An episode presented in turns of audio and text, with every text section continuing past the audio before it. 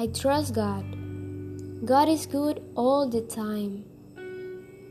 I feel a river of emotions that flows in my body.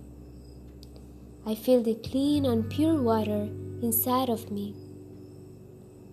Everything always works out perfectly for me. I am creating my dream life. I now release everything that is not serving my highest purpose.